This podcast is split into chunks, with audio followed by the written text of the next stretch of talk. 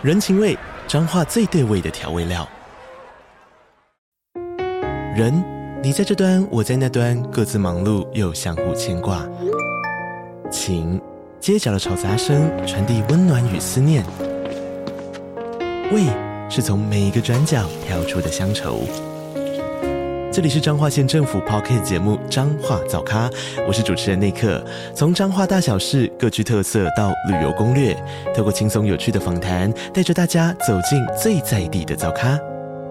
准备好了吗？彰化的故事，我们说给你听。以上为彰化县政府广告。Hello，大家好，欢迎来到尼尔喝牛奶。我们本集来聊一个很意外，我们居然没有聊过的作品。欸、对对对，我跟我朋友说，他们还说哈，你们真的都没有讲过吗？这样子。对，然后好，我们今天要聊的就是《进击的巨人》。那因为沃比就是在落坑之后，很多次提到他喜欢里面的角色，欸、然后所以我一直有一个就是 vision，就是想说我们应该已经聊过《进击的巨人》了。但实际上是我们那时候发了那个黄金神威的完结的时候，就有人在推特上问说，可不可以也聊一集巨人？然后回去找一下。哎，对，真好像没有完整的聊过这样子。没有，没有，我其实有记得是没有，我只记得好像有在棉花糖发问，有人讲了一些就是好像干部组还是同呃韩籍之类的事情吧。然后因为我非常喜欢韩籍这样，然后就有稍微提了一下说哦我喜欢这样，但我觉得真的非常少。对对，而且。我们那时候不是一百回的时候，不是有做了一个就是我们自己喜欢的作品的分享吗？没错。我甚至有一个幻觉，就那个 曼德拉效应，就是想说，你那在一百回的时候讲的应该是巨人吧？完全没有差太多。我那时候讲的是那个版本龙一吧？对对对对。对 好，总之就是我们今天要来聊《进阶巨人》。那因为《进阶巨人》已经完结，漫画已经完结一阵子，然后 The Final Season 的 Final 就是那个 Final 很久的 Final Season，好像也要出最终季了，这样子。对，对，就是我那个时候出了 Final Season，大家一直想说，哦，就是要完结了，要结束了，就他 Final Season 出了三遍 Final Season，对，Final Season One 到 Three，然后就是整整三年这样。很多人说这个很像是那个呃设计师在帮自己的档案命名的时候，就是大家都会觉得是最后一个版本。就会一直后面写 final，对，final final truly final 之类的，对对对对对。好，那今天聊的内容主要就会以大家已经看完《进击的巨人》为主，所以我们就不会特别琢磨，就是要把整个故事完整的讲一次。那我等一下还是会稍微提一下他的故事大纲，这样子。好，好，那我们现在来讲一下《进阶巨人》是从大概二零一三年开始连载，然后我倒回去想，觉得很惊人呢，因为嗯，我对《进阶巨人》有一个很深的印象是。当年是我们高中，而且那时候盗版漫画还没有那么盛行，还在传阅《宝岛少年》的时候，嗯，就是有一个人说：“哎、欸，最近有个新连载《进击的巨人》很猛哎、欸，这样之类的。”哎，那这样，可是这样子的话，是不是应该是又更早啊？因为如果是在高中的时候，因为我其实有点不大确定他漫画连载开始是几，我记得是一三年啦，就差不多以现在倒回去，差不多九年前啊之类的，嗯、差不多就是我们高二、高三的时候吧。我如果对我的记忆没有错，一二年应该是我们大学的时候。对，哎，是吗？我们一二年是我们大学的时候，是我们大一的时候。二零一二是我们大一的时候，还是他讲的是别的作品？惨了，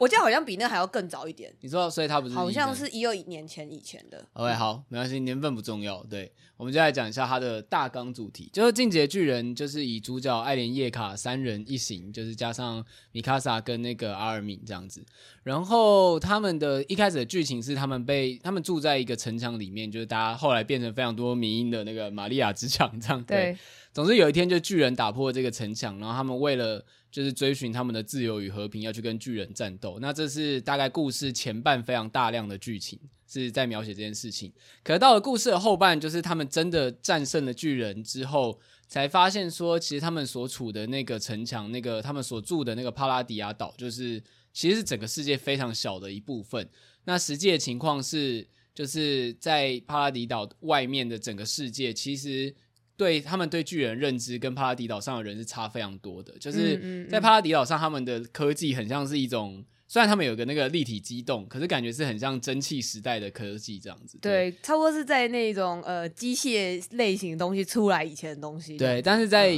就是城墙外，就他们岛外的世界，其实世界上已经就是很现代军事科技，而且。外界把巨人视作是一种兵器，就是他们并不会觉得它是一个神秘存在，他们就是一种兵器。但反而是帕拉迪岛上的人们，反而好像就对于巨人的认知很原始，或他们完全不知道世界外面到底发生什么事。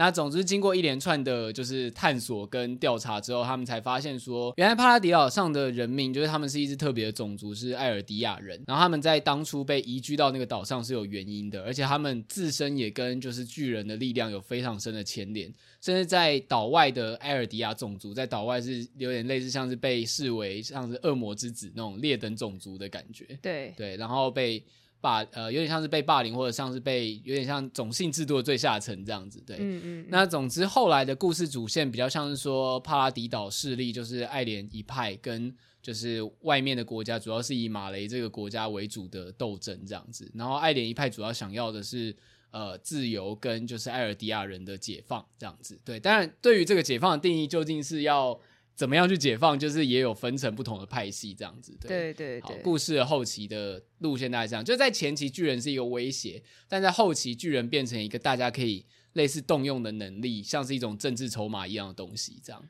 嗯，对，哇，我刚刚一下就把巨人所有重要大雷都爆完了，这样 对。对对对，但是我我们这个一定是爆雷到底啊，因为我觉得甚至你也没有办法说从哪里开始是雷嘛，就是例如说大家很喜欢开玩笑，就是说就是那个呃莱纳是凯之巨人这样子，左边是那个凯之巨人，右边是超大型巨人，然后还会有人故意生气，然后说哎、欸、你给我爆我雷？这样子，对对。对，这是一个就超级前面的雷，或者就谁谁谁死了这样子，对。对对，就是没有，我们现在就一定是爆雷到底，因为我觉得很难去分说哪边开始。是雷哪边开始不是吧？这样子对。好，那我先讲一个，就是我们上次其实，在聊黄金神位的时候，就有聊到这个对比。我觉得剑山创真的是、嗯、大家也知道，他就是发便当不手软，甚至有一段时间在炼巨人连载的时候，因为就读者非常的痛苦，嗯嗯、就是一边是进阶巨人一直在死人，然后进阶巨人那边死人，就是炼巨人那边也会死人，就是整个读者过得非常的艰辛，这样对、呃。对，我觉得这是这是一种蛮有趣的类比吧。就是我记得都好像还有很多人说是鬼灭也是蛮喜欢发便当什么的，对但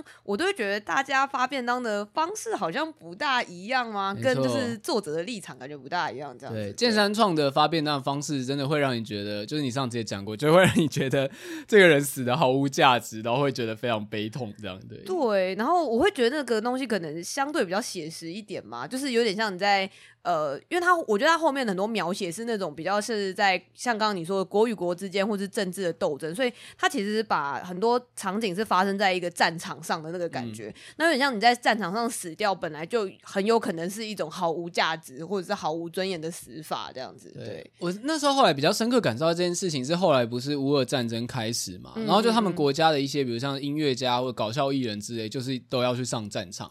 然后也有人真的就死了，然后在那个瞬间，你才会发现说，就在战场上面，你不管之前你多有名、多有成就，你死了，你就是一具遗体回来，就跟所有其他的任何一个兵兵，不管你是什么阶级兵种，你死了就是都一样，而且也会让人觉得啊。如果他继续做搞笑艺人的话，说不定他会就是变得更加的，就是有成就或什么之类。Uh, uh, uh, uh, uh. 但是没有，他就是就这样就白了这样。对，而且我觉得，因为就是巨人有个蛮大的重点，就是说他的前半跟后半的调性差蛮多。就像你刚刚说，就是因为呃，在那个。解决了这个城墙之谜之后，就是你发现世界其实是很大的。以后他们重点就已经不是只是战胜巨人就好了这样子。那在前半的时候，他确实也还是很残酷，但那种残酷是一种人类面对到比自己强大非常多，你完全没办法对抗的。呃，因为人类通常是站在那个金字塔顶端的动物嘛，但是人类有一天终于遇到一个。比自己强大超级多，像恐龙一样的生物这样，然后它并且它会吞噬你，然后完全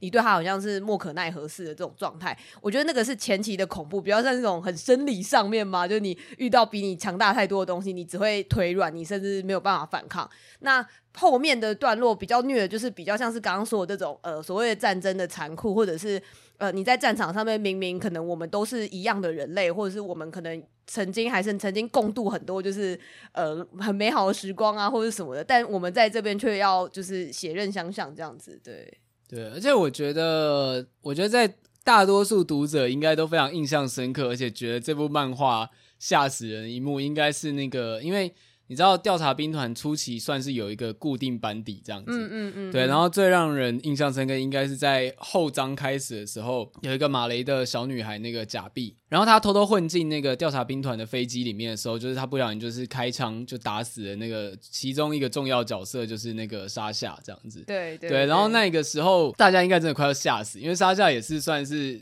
呃调查兵团里面的开心果，然后也是你知道骁勇善战的一员之一。结果，而且我记得那一段是他们去潜入马雷的那个国家里面，对对对，然后就是类似像执行过特种任务回来，大家都很厉，都变得很厉害那样，就有种哦三年不见，大家都获得了各种能力的感觉。对，然后结果就因为这一个小意外，然后一个主要角色就突然就这样死了。然后就是那时候，我觉得那时候。观众群情激愤到有点可怕的地步，就是因为到你会在网络上看到超多迷音或者在嘲讽假币这个小女孩的图，甚至会有直接写就是。Jabi the Beach 之类的，就是超多种。对对对，我觉得蛮可怕的。我觉得那个可怕很多层次，就是包含说刚刚前面说这个剧情确实会让你有点吓一跳，就是怎么会这样？而且我觉得他其实真的是蛮恶意，像他在死掉的大概前一两格而已吧，还是那个就他们也是另外一个伙伴科尼，就是抱住他他们的伙伴，然后说就是虽然就是我们经过这些，然后觉得很痛苦什么，但是还好至少你们都活下来了这样子。然后下一幕就是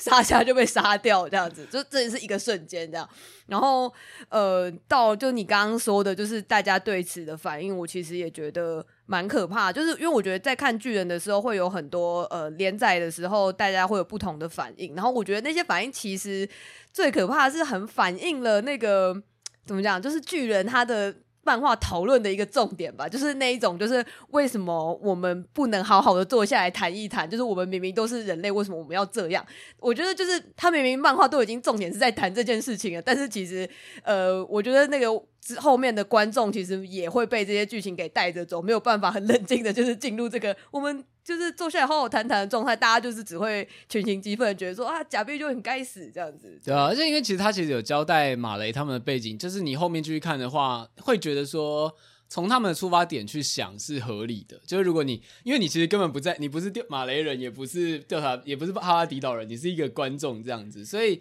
这来说，你应该可以知道两方的纠结。你是全知视角这样子，对对对，对，但是你还是会不自觉为调查兵团的人就是群情激愤这样子，对。对，然后而且我觉得，就是因为其实假币这个角色是我们刚刚说的后半才出现的角色，那他其实出现有一个很主要的目的，就是你可以看得出来，他其实就在跟早期的爱莲叶卡做一个就是比较这样子，就是他们有他们他他跟他其实很像，有点像是在最早期的时候，爱莲叶卡就是有一种很群情激愤，就觉得说啊，我一定要就是驱逐所有的巨人，然后。我一定要就是很感觉很单纯又很热血的那一个，我信奉我所相信的正义这样子。对对对，然后就是我觉得他在营造假币的时候，也是往这个方向在营造。但是呃，我就会觉得很妙是说呃。为什么还是大家会因此就是会因为前面你先看过调查兵团的视角，所以你就没有办法，就是就算后面花了很多时间在铺陈说哦，马来人其实他们有他们自己的立场，或者是他们从小教育就是这样，可是你就没有办法因此而同理他这样子，对对。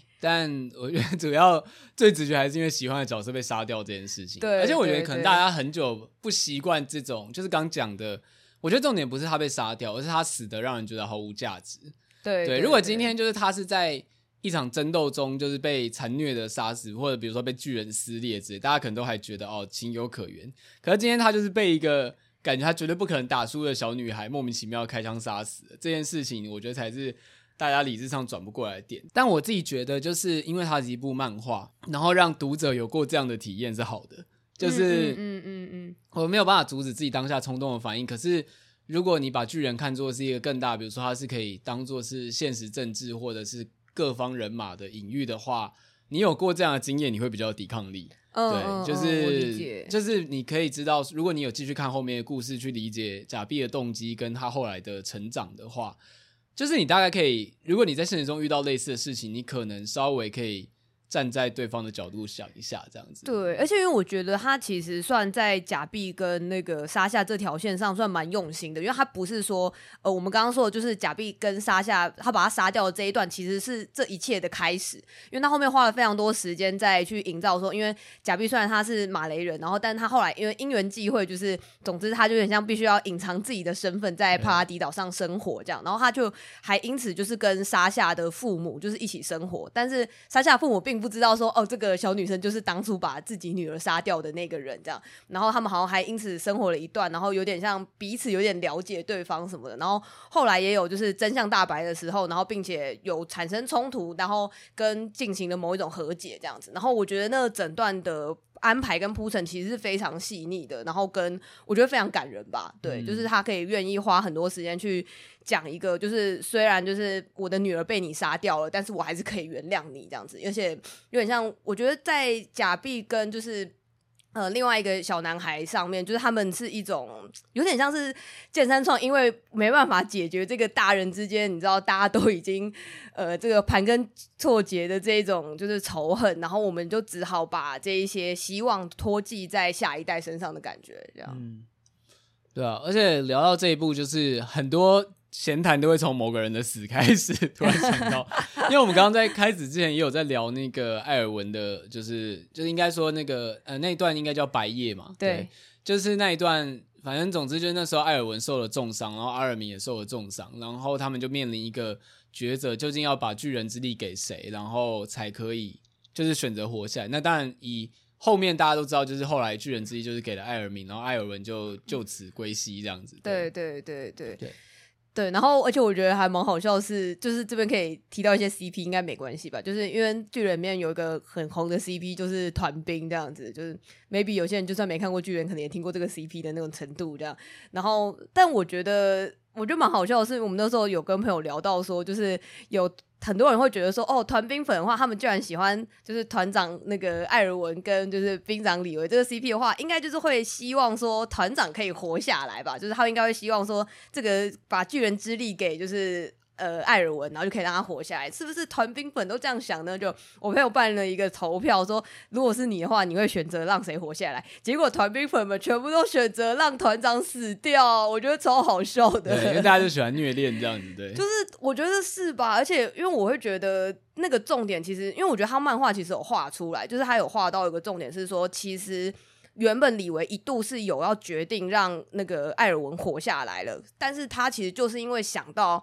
有点像艾尔文在他呃有点像交代遗言之类的那个时候，他有种觉得说我以前我我对一切都已经累了，我对于要扮演一个恶魔，然后送大家。就是有点像甜言蜜语的骗大家上战场，然后来完成自己的希望这件事，已经觉得非常疲累，所以他其实是想要休息了这样子。对，然后就是他的死去才成就了艾尔文这个角色完整的曲线，这样子。对对对，就是其实如果你让他活下来，艾尔文这个角色之后可能就会走向。就是不可避免的毁灭，或者是这人这个人可能整个会崩坏掉这样子，所以其实有点像李维选择在这边让他死掉，是他自己个人的私心，而不是他的私心不会是说让他活下来。他如果你是要看大局的话，确实要让他活下来，因为你知道他是团长，他很有经验之类的，他可能才是真的可以带领调查兵团的人。但是就他因为就是呃。无论你知道这是喜欢还是憧憬还是怎样的感情，因为他跟他的羁绊，所以他决定出于私心让他死掉，让他可以在那边终于好好休息这样子。嗯，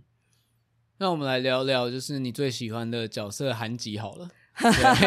没有，因为我会讲，是因为我其实后来整个漫画看完之后，其实重新回头看，我也很喜欢韩吉这个角色。就是我我自己是非常喜欢求知欲这个欲望，就是嗯嗯，其实，在很多其他的漫画里面也有讲到，就求知欲其实是人类很原初一个很大的力量。就是当你面对黑夜伸手不见五指的时候，第一个想要走出去的人，虽然他可能很容易死，但他的动力就是好奇心，对。对我我是很喜欢说，就是呃，调查兵团这一个团队嘛，就是他们在前期的时候算是一个很活跃的状态，就是他们在这个呃岛上，就是你知道呃大家熟知的那个他们穿的那个立体机动装置飞来飞去，然后很帅的那个样子，这样。但是我觉得他们除此之外，其实有一个很重要推动他们的动力是呃永远就是你刚刚说的这种求知的欲望，他们想要知道更多，所以他们其实是为了想要离开这个岛，他们想要知道墙外面是什么。所以他们才会做这一切，而不是说你知道他们只是很想要帅气飞来飞去这样。对，然后虽然这件事情在就是说中后半的时候，他们有受到了蛮大的挫折，就是当他们发现说这世界上其实不是只是只有他们岛上的事情以后。我觉得他们其实是有一点点跟不上世界，跟因为你知道，那毕竟像是一瞬间，就是像翻墙突然翻到外面，发现说，呃，这个世界根本就不是你所认知的那样子。你以为你活在一个世界，就打开发现你只是一个小花园这样子。对对对，就是我觉得这个他们的跟不上是非常可以想象的吧，这样。然后他确实也有花一些篇幅在讲说，就是他们很努力想要跟上国际情势，可是却有一点，因为他们能够知道的情报也都只有外面的人跟他们讲的嘛，这样。嗯嗯对，比较不像。像是他们以前是用一种比较调查的方式再去了解这样，然后所以后后期确实他们的感觉活跃度有下降这样子嘛，但是我就会觉得很感动，就是说呃，谏山创没有因此把调查兵团这个名号给放弃掉吧，他一直在这个结局的时候，就是在韩吉这个角色还要赴死之前，他还甚至又把。调查兵团这个名号又再继承给阿尔敏，这样子就是那个时候，你知道，就是角色几乎都已经死光了，就是你知道这个岛上 maybe 没剩多少人的那种状态，他还却一直惦记着说，就是他自己身为团长要把这个东西就是在。负担给下一个人，这样子，对、嗯、我觉得那一个呃，永远想要知道新的东西，永远不放弃的精神，一直到最后还有传承下去，这件事情很感人吧？这样。对，而且因为到故事后期，大家会觉得巨人之谜好像已经完全揭开了，就是比如说像是哦，哦、呃呃，我怎么样可以变成巨人？我怎样可以传呃，把巨人之力传下去？这样子，但是。当大家已经把巨人就纯粹视为一种战争工具，或者就是啊，你的能力就是什么，就差不多就是这样子的时候，韩吉、是唯一一个还对巨人真的保有纯粹研究热情的人，就他觉得他们身上还有很多，比如说可以提取的物质啊，到底他们是怎么转换什么之类，就他很想用科学的角度去解析这个力量，而不是单纯的就是说反正哦，反正就这样子之类的。嗯嗯嗯，这有点像是该怎么讲，就是有一种，你知道，就是有点像是。人类在不知道某些情不某些原理的情况下，其实就已经在运用那些力量。比如说，以前人类其实不知道呃生火的原理到底是什么，嗯嗯，但我们只知道摩擦可能会热热的，然后就火就会出来，火就跑出来。对，但是是后来的科学家才会研究说，哦，能量是怎么转换的，去找一些更有效率的方式。韩吉就有点像是那样子科学家的精神，在这部漫画里面算非常，应该说在很多漫画里面都很难能可贵，因为。你知道，在很多的少年漫画里，大家拥有力量也不会去想说力量怎么来的。就是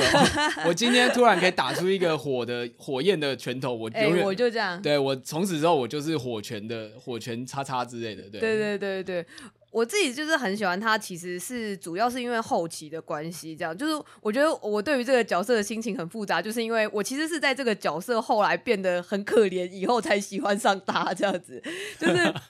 我懂。我觉得这个心态好像有点扭曲，但是我觉得我不得不承认这件事情吧，因为我们就喜欢看他们惨惨的。唉，对，因为他前期就是在我们刚刚说在岛上的那个时时间里面，他的那个时候身份只是分队长这样子，然后他那个时候的个性确实。就是一个相对蛮像乐观怪人的那种感觉，这样子，然后就是他就是疯狂的非常喜欢巨人，然后就是表现的也是很看起来很很很乱七八糟、很乱来的一个人这样子吧。但是因为他在中期，因为刚刚我们说，就是艾尔文死掉以后，他就在他死前把这个团长就是托付给就是韩吉这样，然后。韩吉，我就觉得他到后期的时候，呃，因为他那个时候后后期有一个很标志性，就是他有戴一个那个眼罩，眼罩这样子。然后他其实整个人就是感觉就是相对低迷蛮多的，跟因为他必须要承担起这个团长的身份，但是他其实前面比较是单纯是用一种很。很纯粹的求知欲再去推动他做所有事情，但是他不一定真的是一个这么好的领导者这样子吧。嗯、然后后面确实也有一些像那个爱莲跟他也有一些就是局域，就是他们有些争吵啊，或者是理念不同等等方的问题。然后后来也确实也导致了调查兵团内部就是有一些。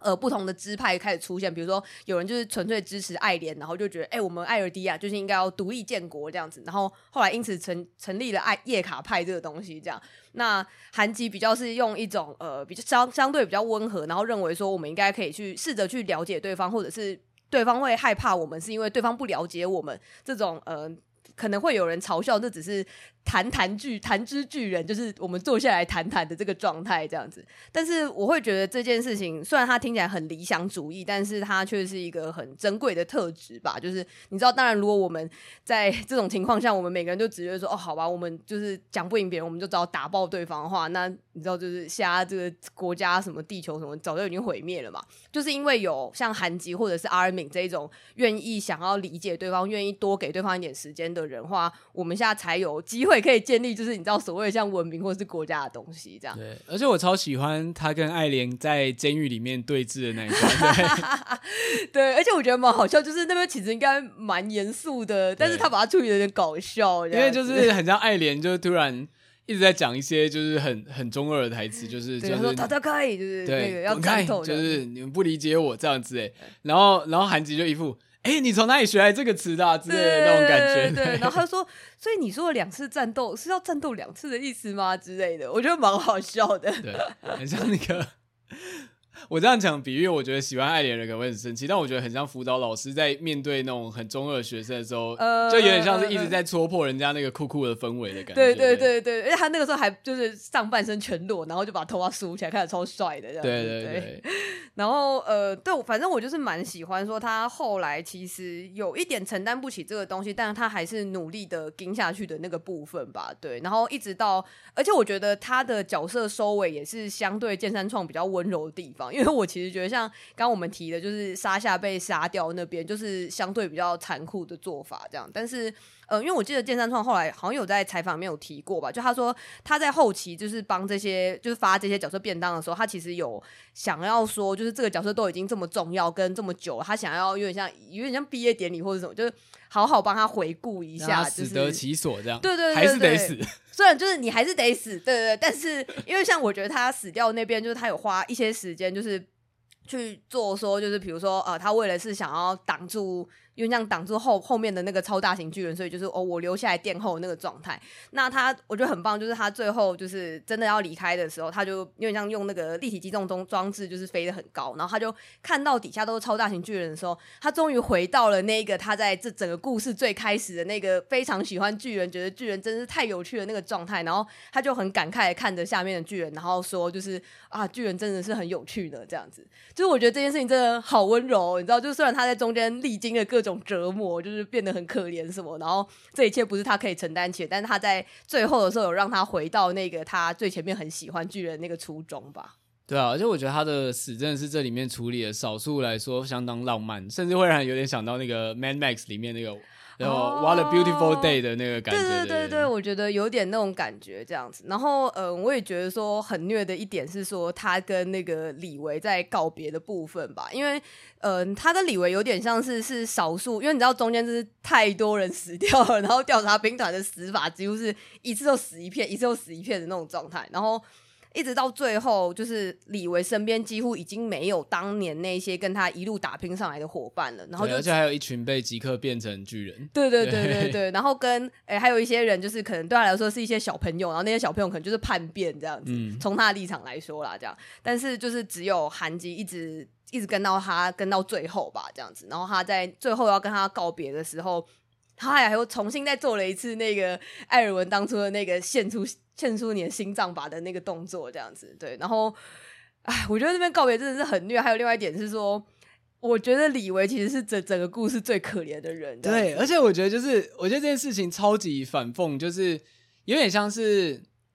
大部分的人的结局都是以死亡为终，然后李维就是因为他从头到尾都是这部剧的天花呃战力的天花板，就最终。对他而言，最大的惩罚是他一个人被留下来，就是最终没有人能杀死他，可是你就被一个一个人孤零零留下来，这样就是有点像是对他这么强悍的人生的一个最大的嘲笑，就剧情上来说啦。对对对对，哦，我真的觉得这是整个故事让我觉得始终无法释怀的点之一吧，就是那个呃，所有人都死了，然后留他一个这件事情，这样子。对，对虽然我觉得这个在二创上有很多的发挥空间，让我觉得就是 有就是。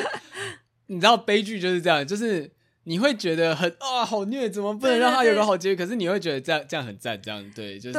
这样子处理，有这个遗憾感，才有那个美的感觉。对，因为我会觉得说，可能 maybe 大家能够常常就是大家在谈说最惨，都是觉得说哦角色死掉然后很可怜什么，就好像死亡是一种就是你知道他你可以得到最惨的悲剧的那种感觉，但是。以现实来说，其实不是这样，知道吗？那个被留下来的人才是最可怜的那个人，这样子。对，对，而且尤其当你已经记得过往的人都不在的时候，你所奋斗的那一切，感觉好像很毫无意义。这样，因为即使后来，比如说后来享受了各种和平啊，嗯、真的可以理解，好像跟你也没什么关系耶这样子。对对对。但是我后来有一个，就是因为我觉得巨人圈，就是同人圈来说，就是。嗯，大家因为这个故事基本上每个地方都太虐了，所以大家就会开始产生一些 AU 或者是一些呃别的世界线的创作，或者转身之类吧。像我个人很喜欢的，我自己的幻想是这种比较台湾台湾 Palo，就是我们俗称台趴的类型。这样，就我个人很喜欢，就是 李维是一个就是外省老兵的设定这样子。天啊！就是我就觉得他就是会在还愿里面出现的那种老兵的类型，这样。然后他，而且我也想要看他就是那种。呃，因为他后来就是其实是在做一个轮椅这样子，因为他后来有受伤，嗯、然后我就想要看那种他在那个他拿那个拐杖，就是去打那个小学生的头之类的，我就说，哎，那是西金啊这样子，然后还会开始讲说话当年有，哎，拜托我们以前那个白夜的时候啊之类的 我非常想要看这相关的创作的。等下这个是已经有创作还是你想要看？我想要看而已。对对对，okay, 如果大家喜欢的话，可以投稿，谢谢。我看在那边点图这样，不要用节目来满足私欲好吗？不过说到这个，我想到，因为蛮多，我觉得是不是因为帕拉迪岛那个岛的设定，嗯、就是当时完结为什么很多人就是会把它拿来。就比喻台湾的政治生态或处境什么之类的，我觉得是因为其实像刚刚我们在讲假币的时候，我就一直有想到这件事情，就是你如果去看那种呃，比如说巴哈姆特或 P P D T 之类的，很多人会直接这样叫假币叫小粉红，因为他们就是我觉得大家很容易陷入这个的。类比吧，就是会认为说帕拉迪岛跟那个那个马雷就是中间隔一个海峡，就台湾与中国的关系，没错，就是台湾跟中国的关系这样子，然后就会认为说就是是呃，比如说像。他叙述了蛮多马雷人从小有点像受某种洗脑教育长大，所以嗯，虽然你明明就是也是艾尔迪亚人，可是你可能会因此很憎恨帕拉迪岛上面的跟你的同胞一样的人这样子。然后这个代表就是假币这样，所以大家就会觉得说假币就是受洗脑教育的小粉红这样。我其实是可以理解这些类比，但是我还是觉得这种很直接的指涉很危险吧。就是我觉得不管是对哪一方都不是很公平。就是你无论是对于台湾现况来说，你会呃直接拿里面的角色来代称的话，我是觉得不是很妥当这样子。嗯、然后另外一点是，就是反过来说，就是我们直接拿哦，我们是台湾人，然后所以你就会因此就是跟帕拉蒂岛很很 relate，然后呃很憎恨那是马雷人那些马雷的角色，你都会觉得他们就全部都是叛徒，或者是全部都是受洗脑教育长大的。我觉得这也是一个有点奇怪的心结吧。对。我另外一个是看到我那时候看到有人把那个极客的那个人类自呃那个叫艾尔迪亚人自觉灭亡的那个缓慢行动用来比喻亚洲的就是青年生态，嗯嗯嗯我觉得这是连接的最远的一个。我目前看到。他主要就是想说，他主要就是讲说，因为现在亚洲不是有很多那个就是不婚不生，就是全亚洲共通的，然后大家就是他说这个隐性心态其实很像，就是极客就是觉得说，因为你已经知道。就是这个社会上的苦痛，你也理解现状好像没有办法改变，嗯嗯嗯嗯、所以你唯一能选择的道路就是慢性灭亡这样子。对，嗯、这是你唯一可以做的消极抵抗。这样就是有看到用这个比喻，我觉得蛮有趣的。哦、我就觉得蛮可以想象，因为我会觉得本来就是巨人，他们其实就算是。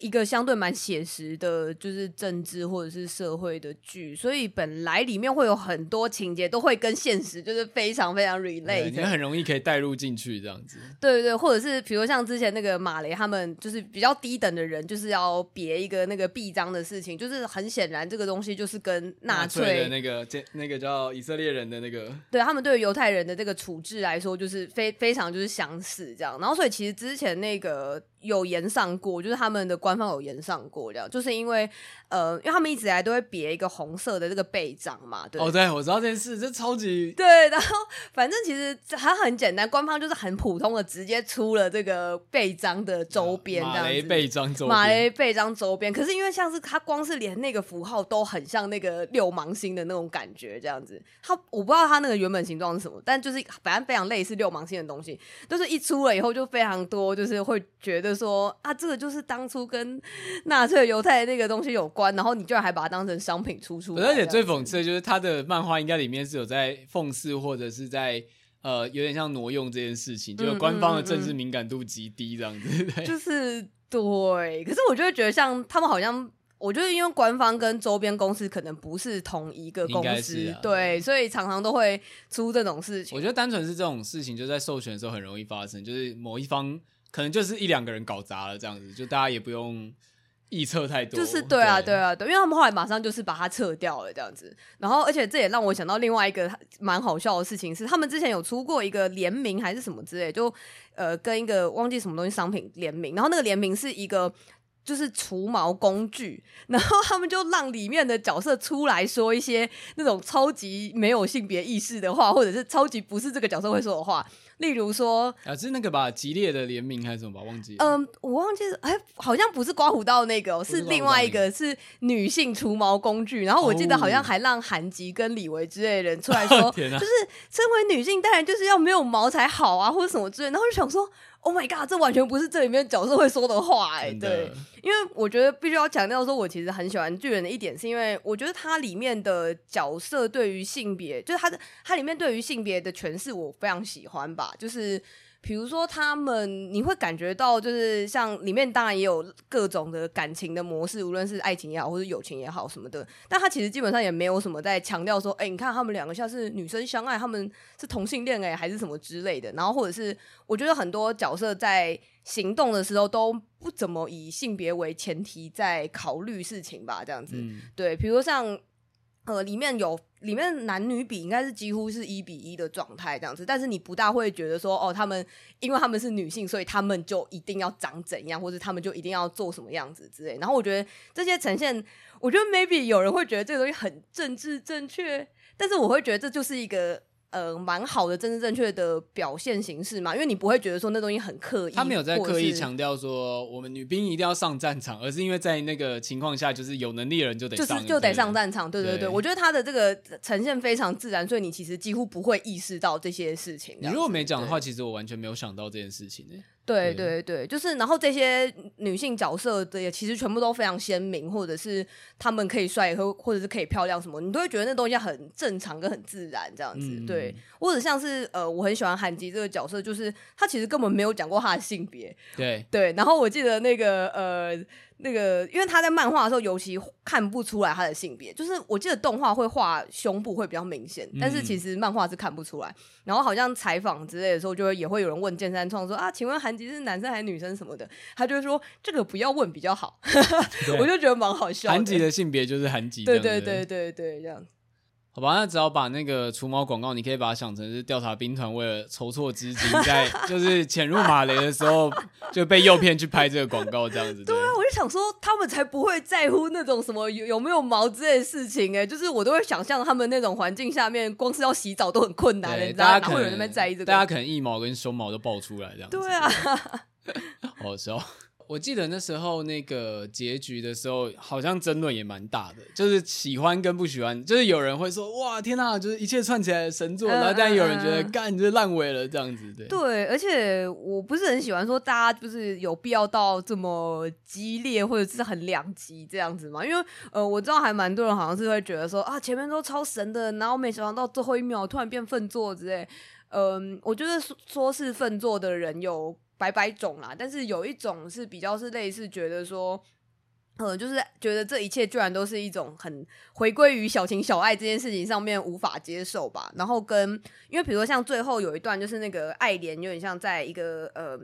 我们所谓的道路，就是他们那个呃有点像某种潜意识的那个状态里面，大家在相呃用思考相通的那个状态里面说话这样，然后他在跟阿尔敏对谈。然后他在对谈的时候，就是有直接坦诚说，有点像对于米卡莎该怎么办，他就是说他也不是他他不知道这样子。然后那个叶卡呃爱爱莲说不知道这件事情，好像让很多人被触怒了，就他们会觉得说，哇靠，就是你你都是发起就是这么大的就是呃很惨烈大规模消灭人种的的做法，然后你居然最后回归到一切，你说你不知道这样子，但是其实。我会觉得那个东西对我来说很真实诶，因为我会觉得其实你讲到头来，他爱莲其实也就只是一个十九岁的，就是他真的没有成年诶的一个小男生诶，就是我觉得他光是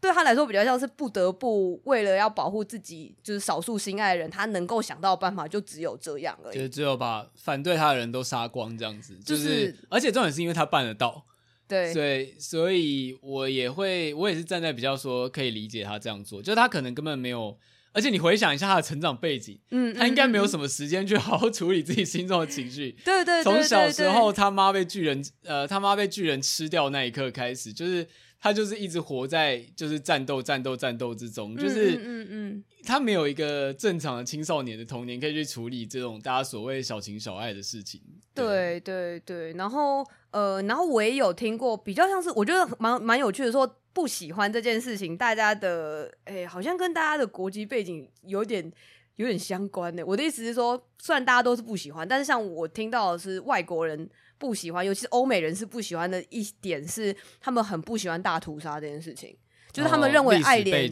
对他们认为爱莲大屠杀这件事情就是绝对无法容忍，然后你最后还想要洗白这个杀人魔这样子，嗯、就他们觉得如果你黑到底就算，然后你最后居然又回到说，就是哦，其实爱莲也很可怜，爱莲也不知道怎么办，一个人选择背负这一切的罪的感觉。对对，就是，但是我会觉得有点可惜吧，就是如果只是把它当成是一个。呃，杀人魔，或者是说，因为我我会觉得，就是大家在看的时候，有一个问题是，蛮常会把那个戏里戏外的事情全部都混在一起，这样。就像我刚刚说的这种大屠杀，因为就是欧美毕竟有呃，比如说德国纳粹之类那些背景，所以他们就是会对此比较敏感，我觉得。对，然后应该说就是在他们作品里面，甚至不应该出现这样的反派。对对对，就是 maybe 你光是出现，你就是会觉得无法容忍这样子。啊、对，仔细一想，后来确实近年比较没有这种反派。近年的反派，比如像那个 Kingsman 里面，就是杀世界重要领导人，这、嗯嗯嗯嗯、大家可以接受这样。但是你杀所有无辜人不行，这样反派是必须也有一点高洁的品味这样。对，然后而且我觉得可能大家就是很不能接受说他最后又被洗白这样子吧。对，然后还有蛮妙是，我说这是一种想法，然后另外一种想法是。我觉得就是有些台湾人好像不喜欢点是在于说，呃，他们在这个过程中逐渐已经接受了爱莲叶卡派的这一个想法，就是那种，呃，我们没办法，我们为了要武装起自己，我们就是不要被马来人或者是不要被其他国家攻击，我们就只能就自己独立建国，然后就是并且呃把其他人都把反对人都杀掉这样子，不然我们没有办法这样，他们都已经接受了这个想法，就是没想到最后。爱莲又回到他只是一个就是可怜小男孩的那个状态的时候，他们就觉得天哪，就是他们心目中的那个爱主席的这个光环已经破碎了这样子。然后我会觉得有些人的无法接受结局，回到这种呃，他其实还是一个渴望爱情的小男孩这件事情上面，是来自于说他们对爱主席非常认真的在就是憧憬吧，对。但唉，反正我自己我自己比较是在一个说，我可以理解说，其实结局有一些未未完善之处这样子，然后我也觉得收的有点赶吧，然后有一些后面会觉得说，好像剑三创已经有一点就是累了，对他有点累了，我觉得他拿捏就是有点像太多线要一口气收起来，其实我觉得大长篇。连载漫画都会有这个问题啦，尤其是它的背景又是一种这么沉重，然后这么多角色的状态，你要把每个角色最后都收的很好，真的非常难。然后我确实有觉得说有些可惜的地方，但我不会对于说它呃整体这个方向来说有什么太大的意见吧。这样子，嗯，我自己后来看的观点，因为那时候天能已经看完了，嗯，所以就是天能上映之后，我后来在看进阶巨人的完结，我自己有一种很像在看天能的既视感，就是。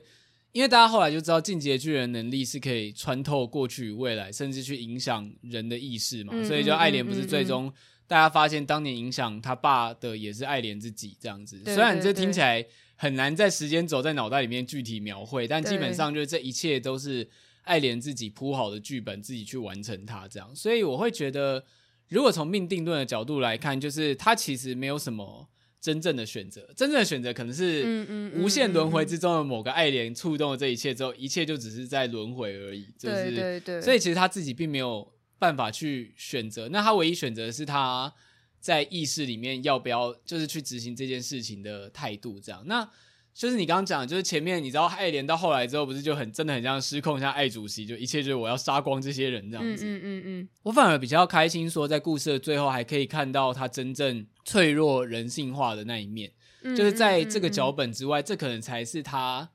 真正所期望的人生，或者是他期他期望的世界，这样，但是就是这一切已经完全就不可能，他只能把这个剧本演完的感觉。对对对，就是我之前有跟朋友有聊到，还是我忘记是我朋友写的同人本之类，可能也有提到，就是有讲到说。在我们刚刚不是讲那个，他说他最后就是有点像跌坐在地上，然后说他不知道这样子，嗯、就是会我觉得蛮可怜跟蛮虐的地方，其实就在于说他做了这么多事情，然后他好像有所选择，但他其实没有选择，然后的这一切里面却没有人真的去有机会可以听到他心里真正的想法，就是他个人的情绪到底觉得这一切怎么样？好像就是说哦，因为我们情势不不。就是不得不，我们只好这样做。可是他在这个不得不之中，他是不是也是觉得很痛苦呢？就是，但是却没有人有机会可以听他心里所想，而这个不知道是他唯一最后能够说的话。这样子，对，我觉得那个是有点像，一直到最后他才透透露了一点点的心声，虽然已经有点一切都来不及了，这样，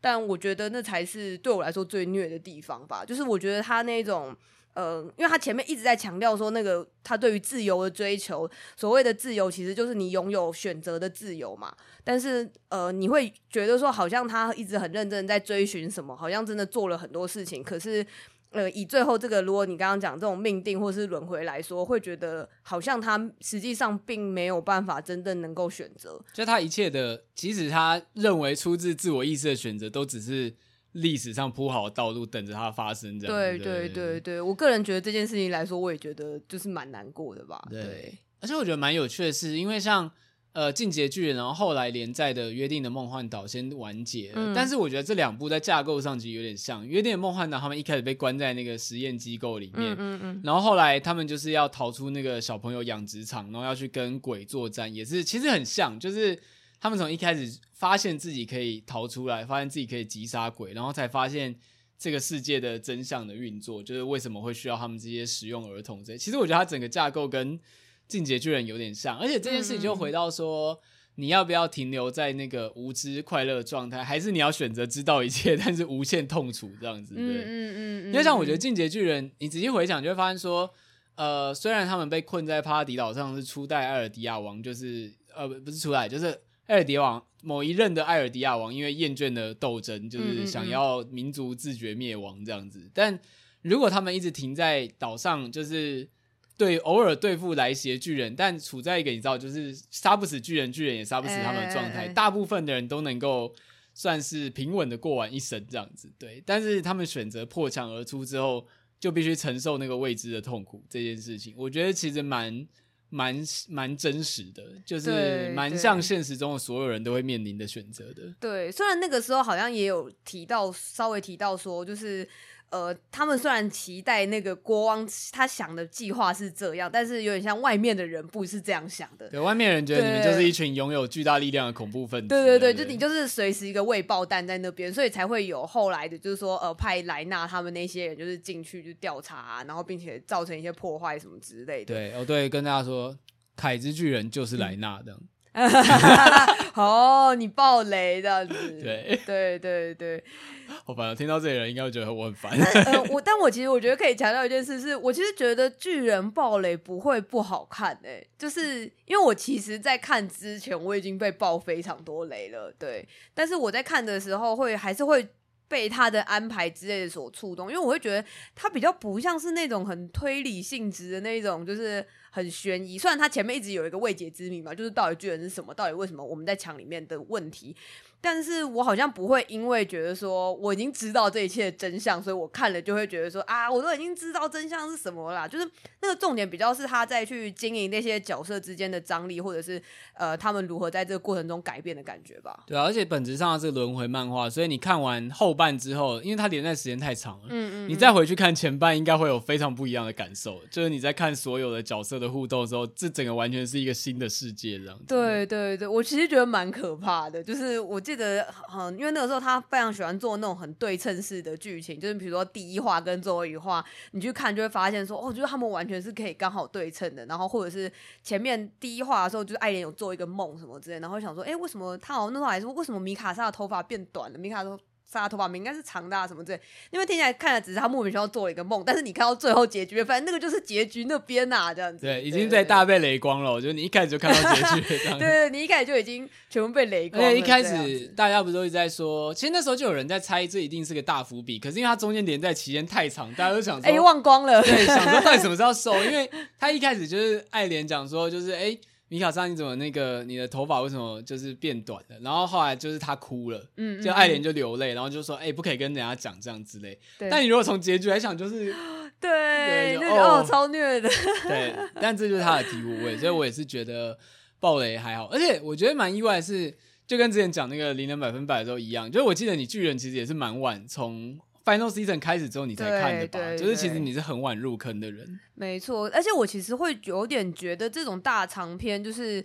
你是追连载的人，跟你是等到就是差不多快完结了，然后你才开始整个从头看的心境非常不一样。这样子，我 我其实会觉得说，我 maybe 没有说真的很了解追连载的人的心情起伏吧，因为我觉得说，因为我我下回去就是考古一些那种以前，就是因为巨人连载这么久，很多是那种可能什么二零一叉年的那种，就是他们会在猜说结局是怎样啊，那种讨论串，我去看的时候都会觉得说，哇，就是。那个时候大家想象的那个发展完全跟现在完全不一样，所以我好像很可以同理这些人为什么看到后面会觉得说，哎、欸，花的发都要演什么？因为他们可能会觉得跟自己期待的剧情差太多了，这样。对，因为你比较像是已经后面整个世界观大致底定之后，才重新开始看那个发展。你是在等结局的人，就是对对对对，所以呃，我是觉得说等到它完结后再一口气看是。算蛮蛮爽的吧，对对对对，这好像在《黄金神我》也有讲过一样的话，而且我比如说，我后来为了今天的节目，稍微回去重看一下前面，嗯。我觉得剑山创画工真的有进步，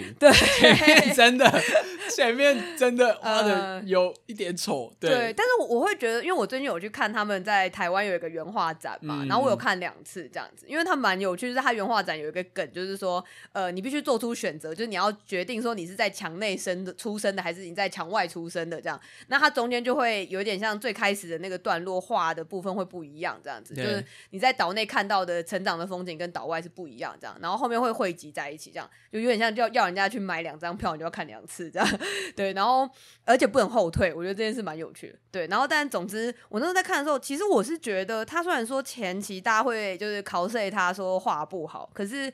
我觉得他的分镜其实是非常强的，他比较不会画的可能只是单纯是角色这件事情上面，就比如角色的脸可能没有那么好看呐、啊，或者这点其实跟万老师蛮像的。对对对对对，就是你看他画大场面什么之类，因为他从很前面就有很多那种哦，就是那个呃调查兵团人飞来飞去啊，然后。打很大巨人什么之类，那边的其实分镜也都非常好看，尤其当你看那个原稿的时候，因为呃，我必须承认说，我最开始看的是那个盗版那种，然后就是你知道用手机看那个超小的画面，你根本就看不太出来什么。但你实际上去看那个原画展的时候，那个你就会发现他画真的都超细，而且他大场面画超好看，这样子。就是那个我记得在呈现，就是在呈现超大型巨人跟那个玛利亚之墙的那个厚度的那个那种。很像镜头瞬间咻拉远的那个感觉是非常的震撼的。对对，因为你就想说，《进击的巨人》它是一个非常慢热的故事，它最早的卖点，我们刚刚讲那些东西都没有提到，没有人知道世界观。它最早的卖点就是人类 VS 超巨大巨人，但是你要能够呈现超巨大巨人的魄力。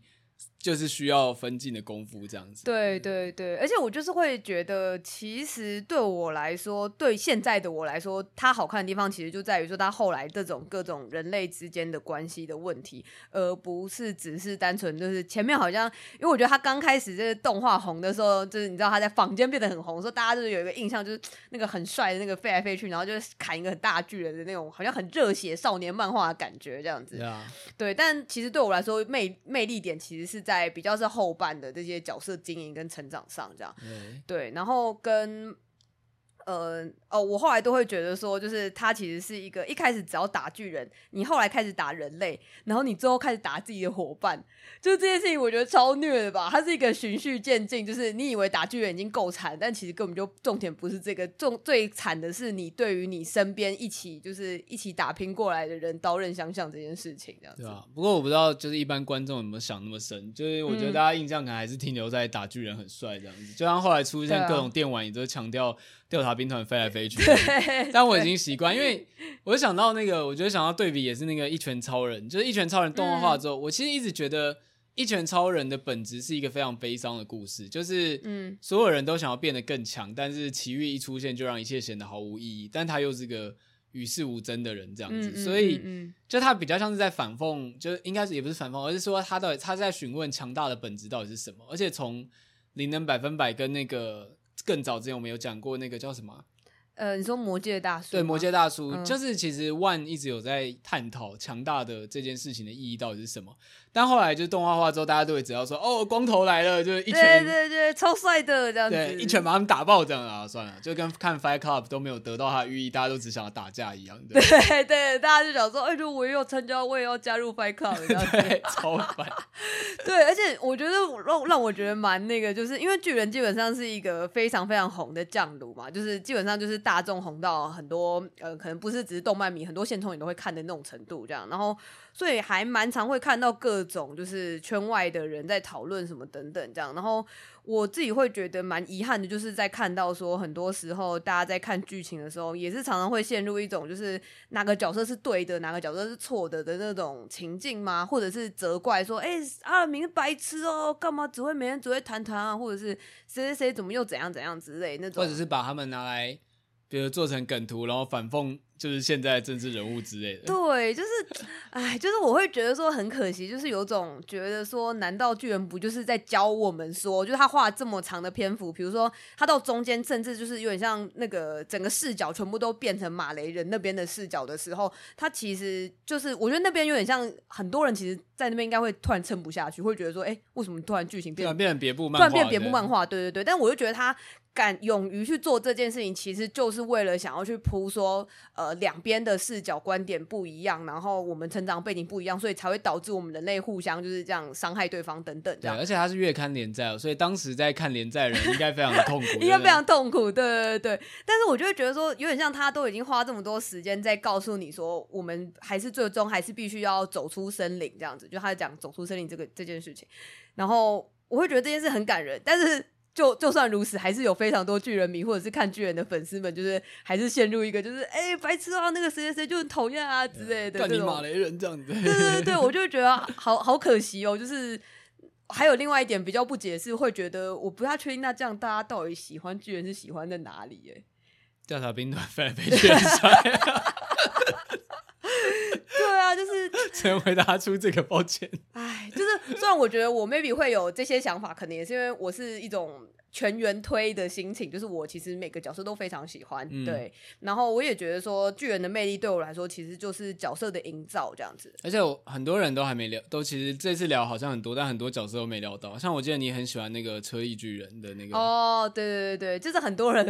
可能很多乡民会之昵称说他是我婆这样子，就是皮克我婆之类的。皮克我婆，我也很喜欢皮克，然后我也很喜欢有一个角色是约翰。就是 maybe 很多人会觉得他是一个很配角的角色，但是其实我觉得他是一个成长幅度超大的一个角色。嗯、就是他从最开始出现像是一个富二代，就是那种就是少爷一样被人家呛的一个角色。然后我觉得他一开始登场有一点点那种马粪的感觉嘛，就是那种在主角旁边，然后就是他出身又比较好，然后又会在那边笑他说啊，就是我以后当然要去宪兵团啊，你们去调查兵团就是会找死什么。但他很快迅速变成了就是主角的伙伴，然后。然后这样一路，比如说历经了，就是呃，到底要不要杀人？然后他真正的杀了人，然后嗯，回不去的这个历程，然后到后来就是也是他身边非常多人死掉，然后他要如何去？承担起这个你知道少数的剩下来的调查兵团的这个身份，继续下去这样。我记得还有人特别写文章做影片在讲约翰到底经历了哪些事情，就是他其实后来大家仔细检发现，哎，他真的经历很多事情。就是虽然他是会后来你会觉得有点边缘的角色这样子，对。对对对，我就是觉得说他在做每一个角色上面，其实真的都非常用心，连那种超级小的配角都会很认真的在做很多细节吧。嗯。嗯顺带一提，就是跟大家讲一下，哎、欸，这个之前好像也讲过，嗯、就是你们不是有一个那个巨人的账号吗？哦，对，就是我们有一个 IG 账号，我其实有点忘记现在他的账号是什么了。就是是我们上了之后再分享一下的。对，然后他是一个我跟我巨人的。巨人迷的朋友们创的一个奇怪账号，然后重点就是所有人都会戴巨人的面具，然后做一些奇怪的事情，这样子。对，其实你们如果大家没有看过巨人的话，看那个账号应该觉得会是奇怪的宗教团体的。对，就是而且你知道我我面具已经开始越来越多，我现在面具已经多达二十六个了。你说光是放在你那边的吗？对，就有二十六个，而且因为里面有那种，比如说我们之前为了要让帮韩吉庆生，那韩吉不是很喜欢巨人嘛？对，然后我们就做了一个韩吉，跟旁边每个角色都是巨人，然后那些巨人就可以围绕着他，然后帮他庆生这样子。你们有因为就是你们的庆祝活动或是出外活动有被店家就是？呃，呃，担心过之类的。我我们之前有拍过，有一张是在捷运上面，就是做博爱座。哎、我先跟大家声明，那个时候旁边其他位置都空着，所以、我觉得我觉得重点好像不在那里。但是我们我们应该没有造成大家困扰，因为我们就是有让那个伤兵爱脸，就是他就是一个那个脚断掉的一个的一个状态，然后他就戴那个面具，然后就做博爱座这样，然后旁边就有几个就是应该是外籍人士吧，他们就用非常奇怪的眼神看我们，然后而且他们看起来非常想要远离我们这样。我想说，哎、欸，赶快做，我们要马上拍一张，赶快走掉这样子。但对，就是不好意思，如果有人看到路上有这样的人，我们不是很奇怪的人，对。没有，我觉得那个冲击感应该不是，呃，该怎么讲？就如果比如说你是看到全身 cosplay 成角色的人，你好像大概可以理解。就如果你有看到 cosplay，但因为你们只戴面具，对，所以就会在整件事情看起来更无法理解。如果在外人眼中的话，但是我觉得我们会喜欢就是做这个形式的，我该说是创作嘛，这个形式的活动，就是因为会很希望这一些就是巨人角色可以开开心心、快快乐乐的活在现世的感觉吧，这样子。然后所以就可以去我们每次就是大家一起出去玩或干嘛的时候，都会说，哎、欸，要记得戴面。具哦，这样，比如说，哎、欸，你去游乐场玩之前，就可以拍说，就是，哎、欸，他们去玩游乐场，就我好开心哦，就是我好希望他们真的可以做这些事情。你用你的生活成就他们的生活，这样子。就是对啊，因为我都会觉得这些角色在那个原作里面，每个人都过太苦了，这样子。对。但我觉得爱莲的那个脸，如果搭捷运看起来也会很悲情的样子。对啊，就是他，他应该是确实需要做博爱做的人吧？就是这个没有错啊。对。好，就是这个账号，我们在正式上线的时候也会分享给大家，这样子。对对，對，追踪者爆多一波，这样子。哎、欸，而且这样子，如果有听我们节目的人，以后你们在做这些事情，他们就知道就是你们是谁。Oh my god，应该是不会那么巧遇到吧？就是我，我希望不要。如果大家有刚好遇到我们的话，请就是请温柔的无视我们，这样微笑就好了。对对对。好，那感谢大家收听今天的巨人完结特辑。就是虽然觉得应该还有很多可以聊到的东西，如果你有什么心得感想的话，也可以投棉花糖给我们。就是也许之后可以用棉花糖的形式来回答，就有关巨人问题。因为就是 Wolfie 现在应该是整部作品蛮滚瓜烂熟的，所以就是如果有今天没有讲到或者在讲的部分，就是你有一些其他不同的看法或见解的话，也都可以投棉花糖。我们到时候也许如果够多的话，我们就做一个。那个 live podcast 来回复这样子，对，对，因为像刚刚就是尼尔跟我在录之前有在想说，哎、欸，要聊什么，但是想说，哇，这真的太多了，就是要讲真的是讲不完、欸。大家知道《进阶巨人》可是一部就是那种可以养活一整个 YouTube 频道的那种流量密码，就是什么，就是。就是肤浅到有人会说什么这十个巨人哪个最强 Top Ten 之类的，对。对对对，跟就是深度到就是说吉克在就是背后到底在想什么之类的，就是 就是巨人跟鬼灭之刃一样，就可以养活你所不知道的凯之巨人十大最强招这样子，对对 对，凯之或者什么车力巨人真的是最弱的吗？之类的，对对对，这种。对，所以总之就是因为他能谈的东西实在太多了，所以就是如果你们对这部分有任何的想要一起聊聊的东西的话，可以投棉花糖，然后收集的够多，我们就可以。开 live podcast 也顺便就是帮我解决 YouTube 企划的问题，这样子。好，说出来了，说出来了。对对对对。啊，然后顺便跟大家讲一下，就是如果你喜欢你也喝牛奶的话，顺便跟大家讲一下，如果你喜欢你也喝牛奶的话，就是可以就是订阅我们的 podcast，然后可以在 Apple Podcast 给我们留一个五星的评价，可以写一点你的感言，这样子。对，嗯嗯，嗯，感言好像怪怪的。好，然后也可以订阅我们的 YouTube。我们 YouTube 就是最近终于做了两个月，终于快要突破收益化门槛了，就是还差一些订阅。我们现在录的时候大概是八百左右吧，嗯嗯，所以就是希望九月的时候可以达到千订，然后到时候我们 YouTube 也可以有更多的就是企划内容。然后现在大家其实应该，如果你都是听 Podcast 的话，应该是没有什么呃障碍，就是你就是每周都会有节目可以听。嗯嗯。但其实与此同时，我们的 YouTube 是有一直在更新直播的，还有包括。最近上的那个 live podcast 其实就是从 YouTube 直播，就是就是剪出来的，对，剪出来。我刚刚想说拷贝下来，拷贝下来，很像很像盗录自己，好像有点之语的感觉。对，嗯，啊，总之就是，如果你们喜欢你也喝牛奶的话，就是除了我们的各大社群 IG，然后呃 Apple Podcast、Spotify 也可以追我们的，也可以加入我们的 Discord，然后当然也可以就是订阅一下我们的 YouTube 频道。这样就是尼尔在上面还会开各种 UQ 新品的分析，这样子。没错，没错，大家好像都很喜欢 UQ 新品的分析耶。对，我们频道能够达到收益化门槛，其实有一半是 UQ 带来流量功劳，就是谢谢你 UQ 这样，谢谢你 UQ 超人。虽然 UQ 根本都没有就是那个呃叶配给我们，但是我们还是蹭，反而是我们蹭了很多 UQ 流量。我光我光吃他的那个网页更新的那个边边角角就可以养活自己这样子。哇、wow, 应该就是你刚刚说那个什么，为了巨人开一个频道，应该是要为了 UQ 开一个频道。对，我现在，我其实在做跟那些频道一样的事情。我对啊，对啊，你所不知道的 UQ 就是十大隐藏隐、就是、藏好物之类的，对对对对，对，听起来蛮吸引人，我好像会点进去看。完了，好啦，感谢大家今天的收听，就跟刚刚讲一样。如果你对进阶巨人有什么其他想法的话，欢迎投棉花糖。包含这次节目会有，就是因为有人在推特上面留言说，好想听你们聊像黄金神威一样聊巨人哦，然后节目就有了。嗯、所以许愿是真的有效的哦。对对对，对，感谢大家的收听，拜拜，拜拜。OK，很有效率，赞。